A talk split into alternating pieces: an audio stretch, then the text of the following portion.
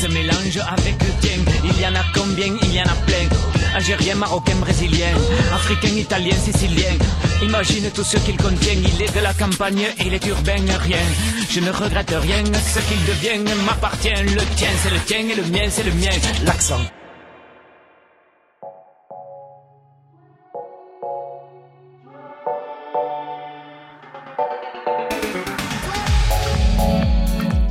Premières choses que j'ai apprises en études supérieures, ça a été de perdre mon accent.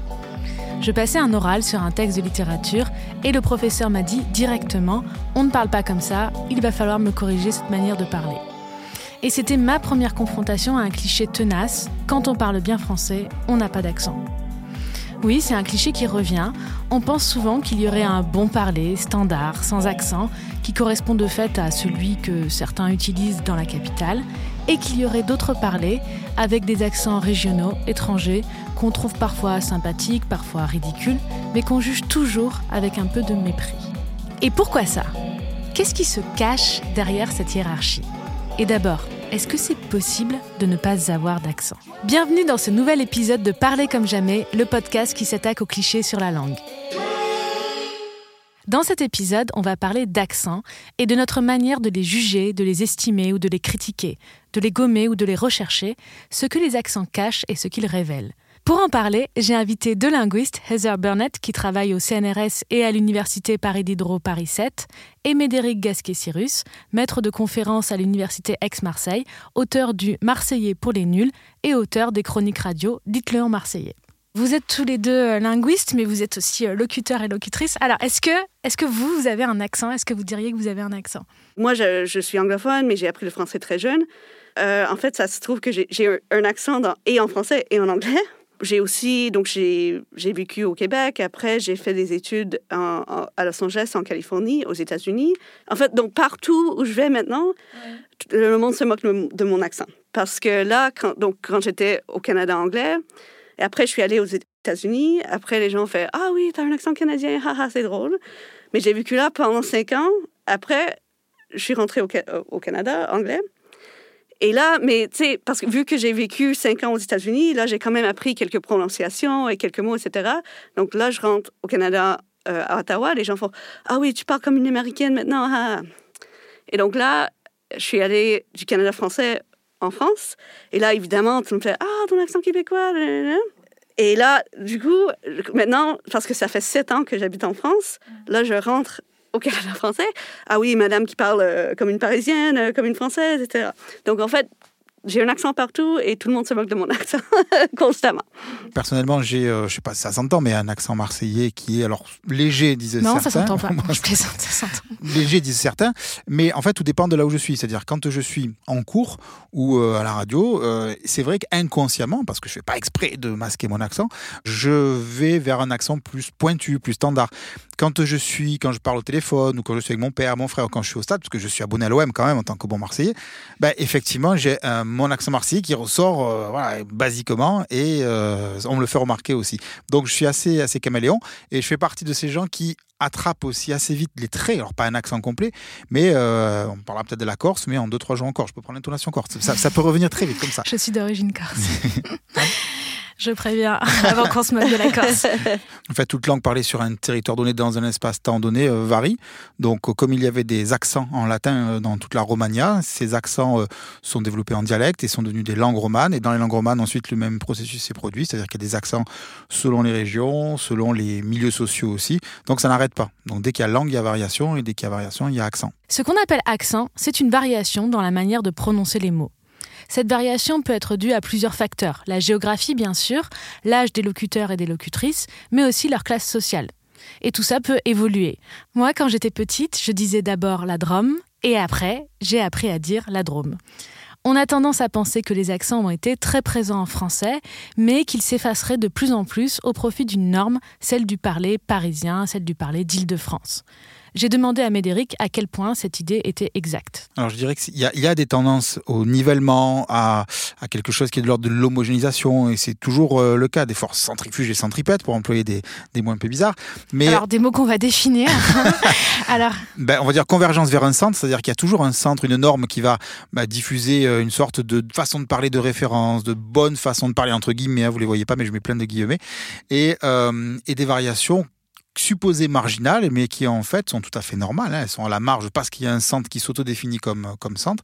Mais euh, je dirais qu'à partir du moment où il va y avoir une homogénéisation, par exemple, tout, on va dire tout le monde va parler comme à Paris, c'est pas vrai, ça n'arrivera jamais, puisqu'il y aura à un moment donné un processus de, de différenciation autre qui va se produire parce qu'on va ne pas vouloir parler comme Paris, par exemple. Donc, faut pas trop s'inquiéter non Mais est-ce qu'on n'a pas quand même dans le monde contemporain des forces d'homogénéisation particulières avec euh, notamment les médias? Le fait que quand même tout le monde ou presque et la télé euh, chez soi, ça véhicule quand même une certaine manière de parler et ça fait une force d'homogénéisation qui n'existe pas depuis toujours. Oui, mais les médias, justement, comme tu l'as dit, il y en a plusieurs. On n'est plus autant de l'ORTF, on n'est plus autant de la télé unique, de la chaîne unique ou des deux, trois chaînes qui avaient le même modèle. Aujourd'hui, les médias, c'est quoi? C'est des chaînes de télé sur différents réseaux, c'est de YouTube, c'est de l'Internet, c'est des gens qui se filment, qui s'enregistrent chez eux et donc qui parfois euh, ne suivent pas ces modèles-là. Donc on peut retrouver une diversité qu'on n'avait pas autrefois. Donc du coup, voilà, on a peut-être euh, un, phénomène de, plus de diversité dans les, dans les médias et peut-être qu'on va moins imiter un accent des médias. Mais du coup, ce que Heather, tu disais euh, que tout le monde avait un accent. Alors ça, j'aimerais qu'on revienne dessus parce que euh, le cliché veut souvent qu'il y aurait une façon de parler sans accent, la bonne façon de parler, la façon de parler standard, et qu'il y aurait des accents euh, autour. Alors selon toi, c'est faux? Est-ce que tu peux nous expliquer pourquoi? Ben, je pense qu'il y a une façon de parler que les gens valorisent. Il y a des prononciations qui sont plus valorisées, par exemple, par euh, les institutions, par le, système d'éducation, par les médias, etc.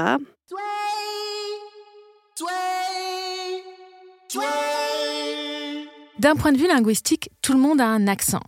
Mais d'un point de vue social, certaines manières de parler sont considérées comme meilleures que d'autres et on se moque des accents qu'on juge inférieurs. Récemment, la chansonnière Lisa Leblanc a été raillée sur le plateau d'On n'est pas couché. Euh, puis quand j'ai commencé à jouer dans les bars, c'est là que j'ai réalisé un peu Oh, pardon. c'est pas moqué de votre accent ah, marseillais. Hein. c'est bon. Alors bien sûr, s'il y a bien quelqu'un qui a pas, c'est pas parce que je trouve que c'est sympa de dire, euh, ça met une bonne ambiance de dire ce soir je vais au bar. C'est au bar.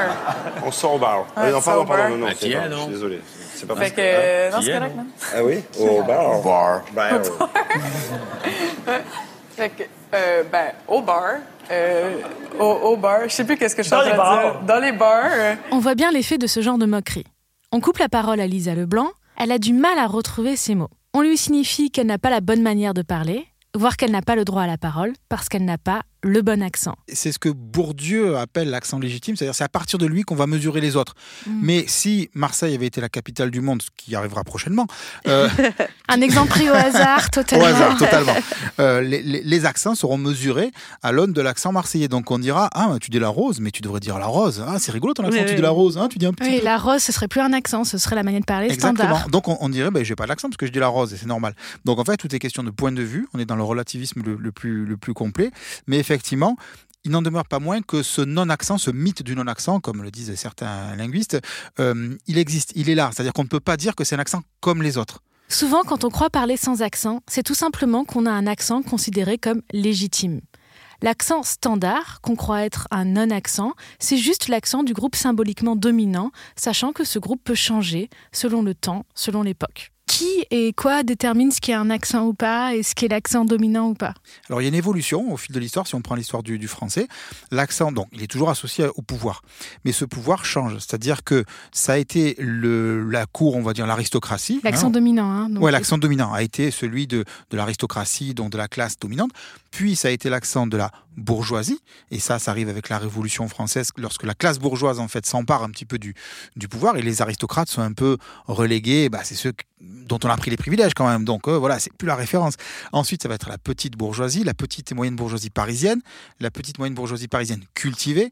Et aujourd'hui, on en arrive à ne plus avoir cette référence à la bourgeoisie, mais c'est plutôt les gens qui ont un capital culturel élevé, mais pas forcément économique. C'est-à-dire que ça va être des gens qui travaillent dans les médias, la radio, euh, tout ce qui est communication, etc. Et ce sont ces gens-là aujourd'hui qui font la norme, qui sont la norme, qui incarnent la norme, sans être forcément parisiens, ni riches, ni bourgeois. Oui, dans les médias, c'est quelque chose qui est flagrant.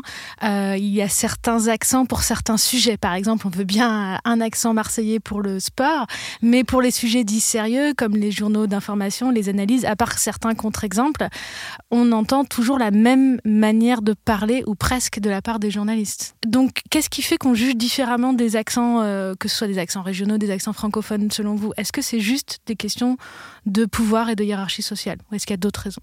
Je pense qu'il y a, un imaginaire aussi qui est euh, lié par exemple à la culture. L'accent marseillais, il est associé au cinéma, au cinéma de Pagnol. Il est associé au congé payé. Tous les accents du Sud sont liés à un mouvement en fait historique qui est que les gens, à un moment donné, à partir des années 30, sont descendus dans le sud de la France pour les vacances. Donc le Sud connote les vacances. Et quand on dit aux gens, ah, votre accent, il me rappelle les cigales, la bouillabaisse ou alors euh, le cassoulet selon la région, hein, voilà, ça, ça, fait référence à cet imaginaire. Donc c'est pas forcément une volonté de pouvoir, c'est juste que ça renvoie à cette culture populaire Sauf que les gens du Sud ne passent pas leur temps à manger du cassoulet ou de la bouillabaisse, ils ne passent pas leur temps à rigoler sous le soleil, à jouer à la pétanque sous les cigales, même s'il le faut un peu? Moi, un, commentaire que je, je, reçois souvent ici, ici à Paris, c'est vraiment évidemment, il y, a, beaucoup de, Français qui viennent et, passent leurs vacances au, Québec. Et, c'est merveilleux. Et, ils adorent ça. Et ils, passent de super bonnes vacances. En fait, souvent, c'est leur première rencontre avec l'accent canadien.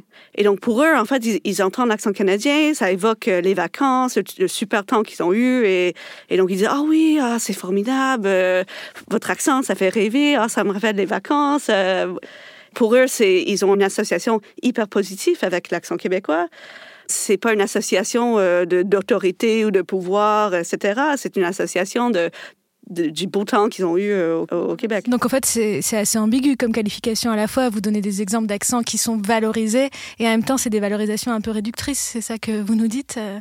Ben oui, parce que si je dis à Heather, oh, ton accent, il est super, il me rappelle le sirop d'érable quand la neige tombe dehors et le match de hockey, effectivement, je réduis en fait ce qu'elle est, je réduis cette façon de parler à euh, de la pratique, du loisir, de la consommation. Effectivement, on est dans une forme de discrimination, même si elle n'est pas voulue. Et c'est là que ben, qu'est le problème. Bon, donc évidemment, c'est plus agréable d'interagir avec des gens comme ça que s'ils disaient, ah oui, c'est dégueulasse ton accent, etc.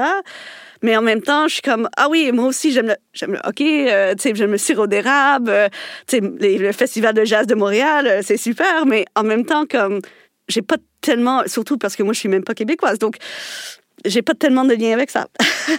et puis, euh, c'est des accents qui peuvent être valorisés dans certains contextes, dans des rencontres euh, intimes, mais moins dans d'autres contextes, dans des rencontres plus professionnelles. Mon accent, dans un certain sens, ça m'a permis, ici, ici en France, de, de, rencontrer des gens assez facilement parce qu'ils entendent l'accent, ils veulent jaser et tout. Dans un bar, c'est vraiment, euh, c'est super.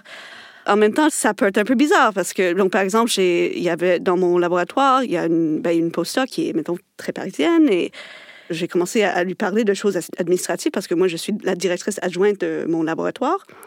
Et au lieu de m'écouter, elle fait Ah, c'est formidable, euh, votre accent. Euh. ah oui, ça me rappelle les vacances et tout. Et là, je suis comme Ben là, je suis en train de te parler de quelque chose de sérieux, de, de linguistique, de, et aussi, je suis comme dans une, position de pouvoir sur, sur toi, comme qu'est-ce qu'est-ce que tu fais? Mmh. Oui, oui, de ne pas respecter le contexte. Voilà, donc je trouvais que c'était vraiment très, pas, pas respectueux de, du, tout, même si je pense dans sa tête, elle voulait pas m'offusquer, elle voulait juste dire à quel point elle aimait le Québec.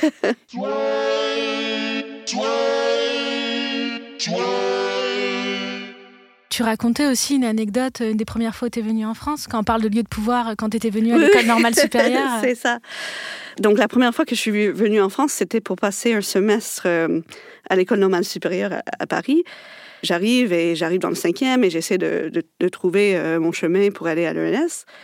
Et là, c'était à ce moment-là, c'était avant qu'on avait les, les smartphones, comme on dit en France. Et donc, j'avais une grosse carte comme ça et je, je, la dépliais pour essayer de trouver.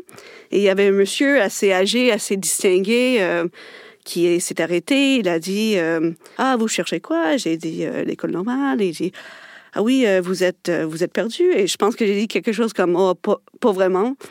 Et quand il a entendu le, le pas vraiment, il a fait Ah, mais que fait, une Canadienne à l'école normale? Et puis en France, on a tendance aussi à penser que la langue française nous appartient, euh, que les autres manières de parler français sont un peu des, sous-dialectes. Moi, j'ai aussi une autre anecdote à propos de l'école normale, euh, quelque chose quand je, faisais mes études, où il y avait un moment un monsieur, un étudiant euh, étranger qui venait, je crois, du Congo, et je me rappelle que quand il prenait la parole en classe, pour commenter ou pour poser des questions comme tout le monde, mais vraiment tout le monde riait à cause de son accent, mais de manière explicite. C'était vraiment euh, ah mon Dieu, euh, il parle, on est mort de rire et c'est vraiment euh, un noir parle. En fait, c'était vraiment pour le coup de la discrimination raciste parce que voilà, des fois on parle de clichés qui peuvent être réducteurs sur des sur des accents, mais à des c'est complètement c'est pire que ça. Hein, on est d'accord. Ouais, tout à fait. Ça peut être violent. Je vais vous raconter une anecdote aussi qui s'est passée en cours à l'université. Donc je donne à lire un texte de, linguistique et une étudiante qui est, on va dire, originaire des quartiers populaire des quartiers nord de Marseille commence à lire. Et quand elle lit dans sa prononciation, ben, elle entend qu'elle vient de ces milieux-là. Elle dit euh, parchi, la linguistique, des choses comme ça. Donc ça s'entend. Et je sens que les étudiants autour rient, sourient ou, se moquent un peu. Mais en tout cas, on sent qu'il y a quelque chose qui se passe. À l'université, une fille qui n'est peut-être pas censée être là lit un texte. Bon, et quand elle finit de lire, je dis, ben, vous voyez, il vient de se passer quelque chose là, donc on commence à en discuter, parce que c'est l'objet du cours, hein, l'insécurité linguistique, tout ça. Et au moment où on commence, il y a une étudiante qui, d'un coup, s'exclame Ah, j'adore cet accent, c'est super joli. Et on lui dit mais euh, oui vous trouvez ça joli alors que c'était pas du tout la vie on va dire des autres hein. et elle dit oui oui moi j'adore cette musique etc et cette étudiante était une étudiante je crois polonaise ou hongroise. Et en fait ce qui est intéressant c'est qu'elle elle n'entendait que la musique ah, elle n'avait pas la stigmatisation elle sociale qu'on Voilà, tous les clichés hmm. dessus. Or, tous les autres avaient la connotation sociale. Ce qui montre bien que l'accent, c'est à la fois un phénomène généralement phonétique, prosodique, c'est-à-dire du son, hein, on va dire, des prononciations ou de la mélodie, mais c'est aussi et surtout ce qu'on y plaque. Et elle, elle n'avait pas les codes culturels, donc elle n'entendait que quelque chose qui, dans l'absolu, peut être joli. Mais à travers notre prisme, notre filtre, eh bien, on le juge à travers nos, idéologies, nos rapports de force, et c'est pour ça que ben, ces accents posent problème alors qu'ils ne devraient être que des variations normales. L'accent est un support de nombreux fantasmes. Ce n'est pas une donnée linguistique neutre. Il dépend de la personne qui le dit, mais aussi de celle qui l'écoute et de ses projections. Un psychologue américain, Donald Rubin, a montré que la couleur de peau ou l'origine ethnique d'une personne peut jouer sur la perception qu'on se fait de son accent. Ces tests ont montré qu'il suffit de faire écouter la même voix tout en montrant une photo différente pour faire apparaître ou disparaître dans l'esprit de l'auditoire un léger accent perçu. Notre perception d'un accent régional ou étranger reste donc très subjective, voire idéologique. Et qui dit fantasme et idéologie dit Alain Finkielkraut, qui a déclaré en 2014 au siège de l'UMP qu'il y avait en banlieue un accent, je le cite, qui n'était plus français je suis très frappé par le fait maintenant que nombre de, peurs et de gens même qui vivent dans les banlieues, quelle que soit leur, leur origine euh, ethnique, ont un accent qui n'est plus français tout à fait. Mais ils sont nés en France. Et pourquoi ont-ils un accent? Et pourquoi leurs enfants auraient-ils un accent? C'est tout à fait sidérant. Mes parents avaient un très fort accent, mais pas moi. Et eh bien, c'était pas possible que j'en ai un puisque j'étais né en France. Qu'est-ce que c'est que cette histoire euh, d'accent de banlieue? On parle souvent de ça parce que pour l'instant, qu'est-ce que c'est? Est-ce que c'est régional? Est-ce que c'est une histoire de un accent social? Est-ce que c'est une histoire de, de, gens issus de l'immigration? Est-ce que parce que le problème c'est que quand on parle d'accent de banlieue, généralement on mélange allègrement tout ça. Donc euh, essayons de démêler tout ça. Et qu'est-ce qu'il y a euh, de linguistique? Qu'est-ce qu'il y a d'idéologique derrière ce mot accent de banlieue? Alors, il y a pas mal de travaux maintenant, heureusement, qui ont mis un peu d'ordre dans, tout ça, mais il y a effectivement différents paramètres, c'est-à-dire que c'est générationnel, c'est en partie culturel, c'est-à-dire que différentes langues ont influencé ça, mais c'est aussi euh, populaire, c'est-à-dire que c'est social, c'est aussi urbain, et tous ces facteurs, il faut les prendre ensemble. Mais dès qu'on dit accent des banlieues, des cités, des ghettos, des beurs, etc., on est dans la caricature, on est dans l'homogénéisation, et on dit effectivement n'importe quoi, parce que c'est pas que ça, et c'est pas que les jeunes non plus. On dit ah oui l'accent de banlieue, c'est pas l'accent de nuit non plus. Oui, c'est vraiment euh, c'est une expression qui s'est développée en expression assez figée pour référer à un type de...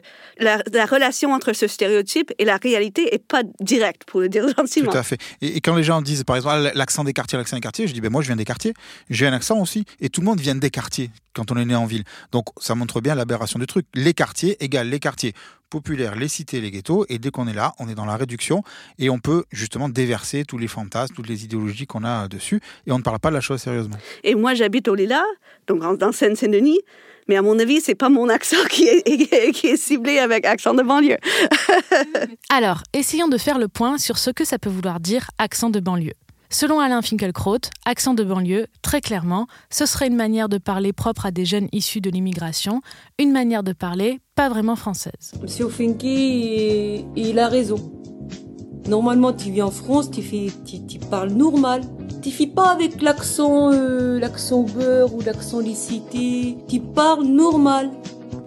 Tu dis les mots comme euh, autant que faire y a un bonnet difforme. Tu parles pas l'accent euh, qu'il y a les Français, parlent les ch'témés, les picards, les britons. En linguistique, on a cherché à savoir si ce postulat était vrai.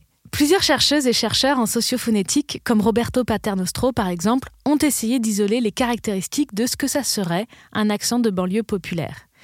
Et ces études ont conclu que cette catégorie ne tenait pas vraiment la route d'un point de vue linguistique, parce qu'on ne trouvait pas vraiment de traits spécifiques et constants d'un accent de banlieue, alors que avoir ces traits constants, spécifiques, c'est à la base de la définition d'un accent régional on a remarqué trop de différences dans les manières de parler à l'intérieur d'un même lycée ou à l'intérieur d'une même famille pour pouvoir parler vraiment d'accent.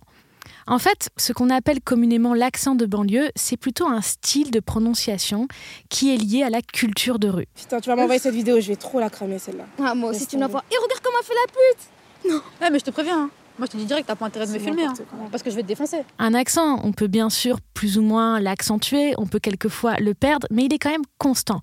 Alors qu'un style de prononciation, ça dépend vraiment des contextes. On peut choisir de l'avoir ou non. Dans cette archive de l'INA, on entend un jeune bien franco-franchouillard enregistré dans les années 60 dans une cité de Paris. Que marrant. toujours des discussions et. Pas marrant. On s'accorde pas, Non, on s'accorde pas, c'est pas pareil, on n'a pas les mêmes idées alors. Par exemple, qu'est-ce que tu as comme idée que n'a pas ton père?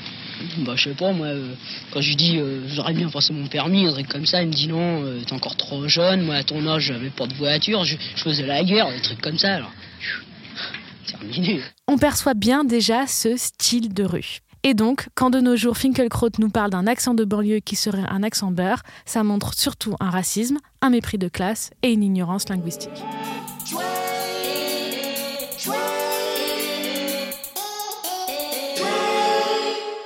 On a beaucoup parlé de glottophobie fin 2018 dans les débats politiques, quand Jean-Luc Mélenchon a imité pour s'en moquer l'accent toulousain d'une journaliste. Vous pointiez les déboires judiciaires de Fillon et de Le Pen. Et alors, hein, qu'est-ce que ça veut dire? C'est quoi votre question, madame? Je ne comprends pas ce que vous voulez dire. Quelqu'un a-t-il une question formulée en français? C'est un sujet qui a d'ailleurs été traité par nos collègues de Programme B sur Binge Audio dans un épisode qui s'appelle Glottophobie, façon de parler et que bien entendu je vous conseille. La glottophobie, selon le linguiste Philippe Blanchet, c'est le fait de dénier ses droits ou de chercher à dénier ses droits à une personne à cause de ses pratiques langagières, ce qui inclut l'accent. Le mot a fait débat. Beaucoup se sont demandé si ce n'était pas encore un délire de bobo qui voulait s'inventer des discriminations. Alors, j'ai décidé de poser franchement la question à mes invités. Oui, moi je pense que ça existe. Alors, je, attention, c'est pas massif, c'est pas majeur. Sinon, ben, tous les gens qui ont un accent régional en France ne travailleraient pas. La moitié sud serait au chômage, c'est pas le cas. Donc, je pense qu'il faut pas en faire un phénomène massif. C'est pas la même chose que des gens qui ont un prénom maghrébin ou d'origine maghrébine ou une couleur de peau. Là, là, il y a des, vraiment une discrimination massive, on va dire, qui est montrée, euh, qui est évident. Là, c'est plus subtil. Pourquoi c'est plus subtil? Parce que, un, c'est une forme de racisme qui dit pas son nom, on l'a vu. C'est pour rigoler, c'est une blague, je te chambre, je te charrie. Et puis, c'est pas forcément l'accès à un emploi. On va pas souvent dire à une personne, je ne t'embauche pas parce que tu as un accent, mais c'est au sein de l'emploi qu'on va avoir une série de violences symboliques. On va dire à la personne, par exemple, dans une école de journalisme ou dans une rédaction, bon, mais toi, tu vas faire la presse écrite parce qu'avec ton accent, tu vas pas présenter la politique. Et, ou alors, tu vas pas avoir ce poste avec le public parce que toi, avec ton accent, c'est pourri, quoi. Donc, c'est à l'intérieur, je dirais, d'une progression dans, l'emploi qu'on peut avoir des, vexations. Euh, j'ai des, dizaines de témoignages de profs qui racontent qu'en réunion, euh, face à d'autres profs, ils prennent la parole, on se fout de leur gueule, alors qu'ils sont déjà, ils ont déjà le job, mais ils sont jamais pris au sérieux dans leur job. Donc, c'est une forme de discrimination, mais pas forcément à l'emploi direct. Les accents qui sont stigmatisés, comme par hasard, c'est des accents qui sont possédés par des, des gens de, classe sociale euh, moins élevée et, de, régions euh, euh, avec moins de pouvoir. Donc, dans un certain sens, on peut voir, je ne sais pas, mais peut-être qu'on peut voir la discrimination par le langage comme un peu une façon assez rusée de faire la discrimination sociale. Donc en fait, ce ne serait pas une discrimination autonome mais ce serait une discrimination qui concentrerait, euh, la discrimination par le langage concentrerait au fait la discrimination, euh, par exemple, euh, de, de genre ou, de, ou social ou de couleur de peau. Mais moi, je pense que le langage, c'est comme un outil qu'on utilise pour faire de façon plus subtile les discriminations qu'on veut faire euh, dans notre qu'on veut faire. Je pense que cette discrimination, donc elle est là. Il faut, la prendre au sérieux. Effectivement, j'ai lu ces commentaires hein, de gens qui disaient ça. Non, il faut, il faut la prendre au sérieux. Il faut pas la dramatiser. Voilà, moi je maintiens, il faut pas la dramatiser parce que elle n'est pas non plus massive. Euh, on a des cas, par exemple, de gens à qui on refuse un job dans l'éducation nationale, des, des, gens qui passent le CAPES, le concours, etc. On sait que dans certains jurys, des gens ont dit avec votre accent, vous pouvez pas enseigner la littérature, vous pouvez pas enseigner le français, etc. C'est super violent et donc on, sait que ça existe, que cette violence symbolique, elle est très très forte dans cette institution. Maintenant, il y a, heureusement, des profs qui ont devant leur classe leur accent, donc on les interdit pas, on leur interdit pas euh, l'enseignement. Donc ça passe quand même. Mais il y en a quelques-uns qui restent sur le carreau. Il suffit d'un pour que ce soit grave, pour que ce soit un problème qu'on traite. Et l'accès à l'emploi, par contre, là, on a des dizaines de témoignages dans certains milieux où effectivement, il y a des gens qui euh, ont dit ben, je renonce à faire ce job parce que, avec ma façon de parler, je ne suis pas légitime. La presse, les, artistes, les comédiens, euh, tous ces gens dont, qui utilisent la parole comme, comme outil de travail euh, peuvent avoir euh, des, des, remarques qui sont plus que symboliques. Donc c'est de l'autocensure dans ces cas-là. C'est la différente manière de réagir par, par, par, rapport à la norme. On peut la contester, on peut essayer de se corriger pour respecter cette norme ou on peut s'autocensurer. Oui, et l'autocensure c'est grave parce que ça veut dire j'intériorise ce rapport de domination, j'intériorise en fait euh, la, peine, le stigmate qu'on m'inflige et je dis ok, tu as raison, donc effectivement je vais faire autre chose. Donc ça, une fois qu'on a démonté ce mécanisme-là, on voit que ça peut être grave. Encore une fois, ça ne concerne pas la majorité des gens. Hein. Je ne veux pas en faire un problème dramatique d'urgence nationale. Mais justement, euh, tout le monde n'a pas la même manière de réagir à ces normes et à cette euh, possibilité de discrimination. Et les études sociolinguistiques ont montré que dans certains contextes, par exemple en contexte rural, les femmes ont plus tendance à euh, gommer leur accent, à s'adapter, à copier, à s'adapter à la norme que les hommes. Est-ce que vous me confirmez ça? Qu'est-ce comment vous analysez ça? Les femmes, elles ont alors selon les travaux, selon les moments de l'histoire, elles sont à la fois moteurs du changement, c'est-à-dire qu'elles vont avoir tendance à imiter les normes dominantes. On a plein d'exemples dans l'histoire comme ça. La francisation, elle est passée en partie par les femmes. Et à la fois, elles ont, selon les milieux, selon les contextes, on avait parlé d'un côté conservateur aussi, et de transmission d'une norme archaïque, parce que notamment lorsqu'elles sont chargées de l'éducation des enfants, ce qui n'est pas leur rôle principal, hein, on le rappelle, mais ce qui a été le cas dans, l'histoire principalement. Donc voilà, ça dépend. Oui, et, aussi les, femmes sont, très souvent employées dans des professions où euh, la manipulation de, de la norme, euh, c'est moi maintenant qui fais les guillemets, euh, est, est, est, très importante. Donc, par exemple, euh, comme secrétaire, adjoint administratif, dans l'industrie du service, par exemple, on interagit avec des, avec des clients. Souvent, ce qui est valorisé, c'est un langage assez standardisé. Très souvent, si on, on, observe que les femmes ont, ont une façon de, de parler plus, plus normée que les hommes, parce qu'elles sont obligées pour, euh, pour, pour faire de l'argent. Depuis toujours, les accents sont un des supports du comique. Euh, on l'avait dans les comédies de Molière, on a un des films euh, voilà, qui, qui, a vraiment mis ça en scène. C'est Aristophane. Aristophane, tout à fait. Dans les films, il y a Bienvenue chez les Ch'tis. Vous allez passer une commande? Non, non, non, non, non. Mais si, si, ça fera un exercice pratique. Ah oui, oui, c'est dire chaque dedans. Chaque dedans Ça veut dire quoi? Ça veut dire allez-y, monsieur le directeur, n'ayez pas peur. bon. Garçon ah, Génial, voilà. Bonsoir. Bonsoir, Bilout. Hein mais avec l'équipe de le poste, on voudrait. Un voudront, un voudront. On voudrait recommander une même cause. S'il vous plaît, hein Excusez-moi, je suis pas ch'timi, je suis de la région parisienne et j'ai rien compris. Dans, les spectacles de stand-up, il y a toujours des jeux, des blagues autour des accents. Et ça peut juste être drôle. C'est pas forcément méchant, c'est pas forcément euh, de la discrimination. Et si je vous dis ça, c'est parce que c'est une question qu'on m'a posée sur Twitter et je trouve que c'est une bonne question. Donc je vous la repose. Euh, pourquoi les accents sont-ils drôles et est-ce qu'on peut rire des accents?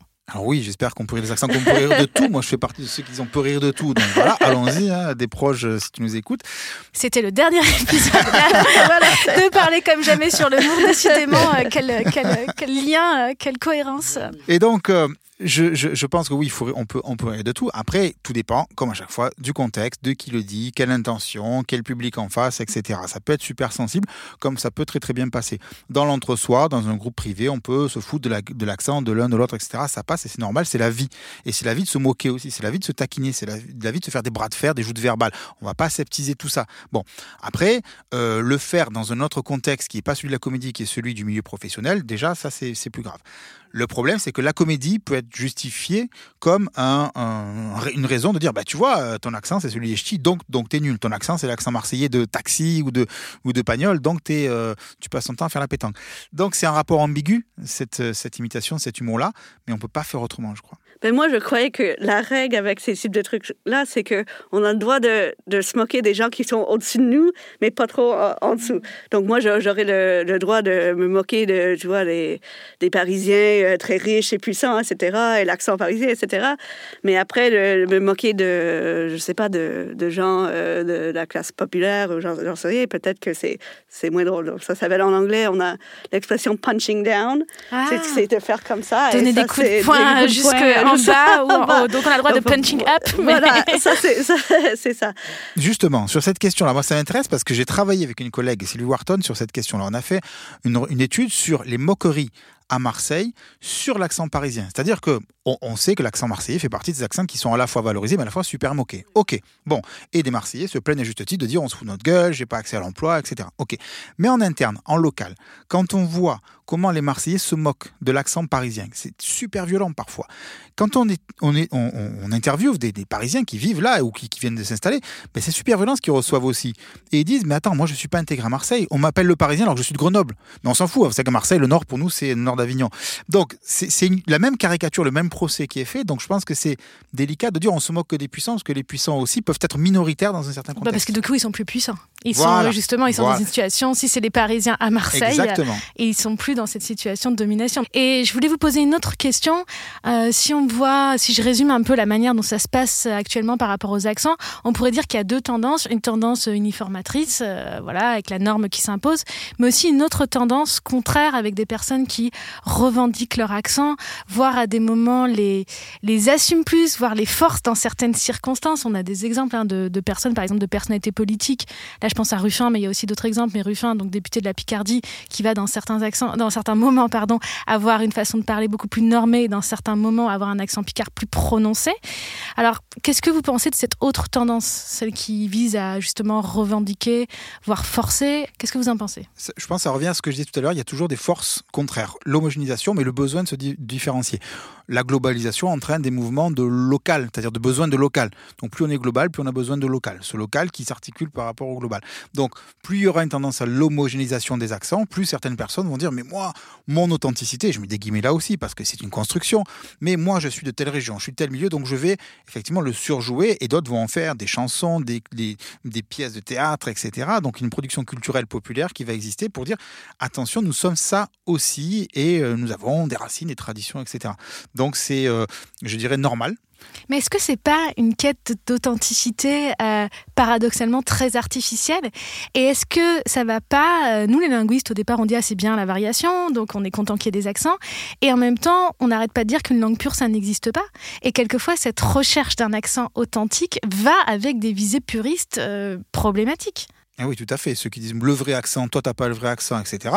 C'est le même problème, c'est-à-dire qu'on reproduit les mêmes schémas de centralisation, de normes et une relation de pouvoir. Quelqu'un qui dit toi t'as pas le vrai accent marseillais à un gamin qui est né à Marseille, c'est une forme de discrimination. Euh, et pourquoi on lui dit à lui qu'il a pas l'accent marseillais? Moi j'ai vu ça, hein. ben, parce qu'il est d'origine maghrébine. D'origine maghrébine, vous savez que là aussi c'est une, une, étiquette, hein, voilà, que des gens on aimerait ne plus porter par exemple. Mais bon, comme il a un faciès ou un nom qui sonne maghrébin, on dit que c'est pas un vrai Marseillais, mais c'est un vrai Marseillais et euh, effectivement, on a ce même processus de, déclassement un petit peu. Et souvent aussi, je pense dans les études de, euh, dialectales, il y, a, eu ben, il y a ou il y a eu cette idée que en fait si on veut avoir les vrais accents en fait il faut aller parler aux, vieux mecs euh, sur la montagne et tout. En, en anglais, ça s'appelle des norms, des non-mobile old, rural men. c'est ça. Et moi, donc, j'ai fait un peu de dialectologie et moi, j'étais vraiment étonnée à quel point, tu vois, les gens me disaient, ah oui, j'ai dit, OK, bon, est-ce que on va parler avec des hommes et des femmes, etc. Je dis, oh oui, non, oublie les femmes, c'est, c'est, c'est, c'est ce mec-là qui, lui, parle comme il faut.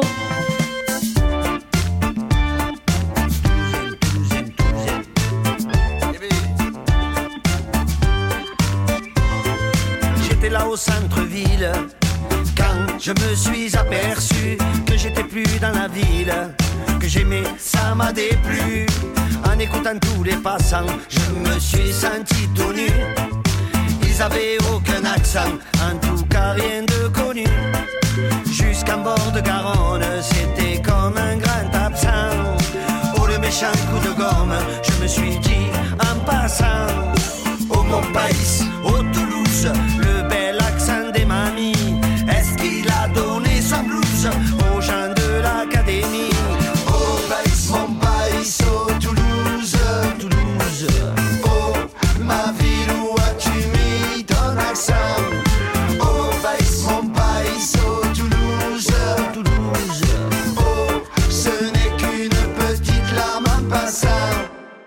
Mais ça rejoint un peu des fantasmes nationalistes de la vraie langue hein, qu'on avait au 19e siècle, c'est-à-dire on va retrouver l'essence d'un peuple. Et on est sur une forme de nationalisme un petit peu dérangeant, qui est le vrai, qui est l'authentique, qui a le droit d'édicter la norme, qui a le pouvoir, et donc à partir de lui, les autres vont être définis, vont être sous-classés, hiérarchisés. C'est fou, hein, parce que même quand on conteste des hiérarchies et quand on conteste la norme, on a toujours tendance à recréer cette norme et à, à rechercher voilà, une pureté, une authenticité. Nous euh. sommes dans des sociétés humaines. Et dernière question, est-ce que cette question des, des hiérarchies, des discriminations, des projections sur les accents, est-ce que c'est spécifique à la langue française? Est-ce que c'est différent en France par rapport à d'autres aires francophones? Ou est-ce que pour vous c'est inhérent à toutes les langues?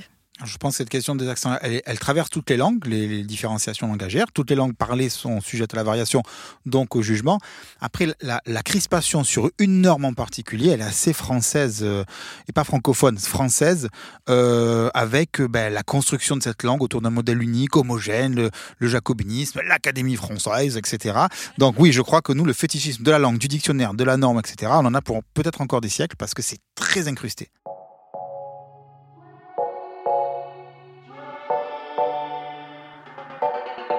Au début de cet épisode, on s'était interrogé sur ce qui se cache derrière notre hiérarchie des accents et sur l'idée que bien parler français voudrait dire parler sans accent. On a vu ensemble que d'un point de vue linguistique, c'est absurde. Nous avons toutes et tous des accents, c'est simplement que socialement, certains sont plus admis que d'autres, jugés normaux ou anormaux selon les circonstances, l'époque et le territoire donné, selon qui les prononce et qui les écoute. Le fait de dire que quelqu'un a un accent, ce n'est pas une parole neutre. Ce n'est pas une simple description de sa façon de prononcer les mots. C'est trop souvent une manière de juger autrui et de dévaloriser sa prise de parole. Voilà, c'était le dernier épisode de Parler comme jamais. Merci de nous avoir écoutés. Parler comme jamais est un podcast de Binge Audio qui est réalisé avec le soutien de la délégation à la langue française et aux langues de France. Cet épisode a été produit par Diane Jean, merci Diane, par Camille Regache, merci Camille. Il a été enregistré et monté par Victor Dubin et Mathieu Thévenon, que je remercie également. Et enfin, je l'ai réalisé, comme pour tous les autres épisodes, avec l'aide scientifique de ma collègue Maria Candéa. Merci Maria. Et je vous remercie d'avance pour vos retours, pour vos questions, pour vos suggestions. Dans cet épisode, j'ai utilisé des questions qui m'avaient été posées sur Twitter et que j'avais trouvées très intéressantes. Donc n'hésitez pas à continuer à parler, à échanger avec moi. Et je vous retrouve dans un mois pour un prochain épisode.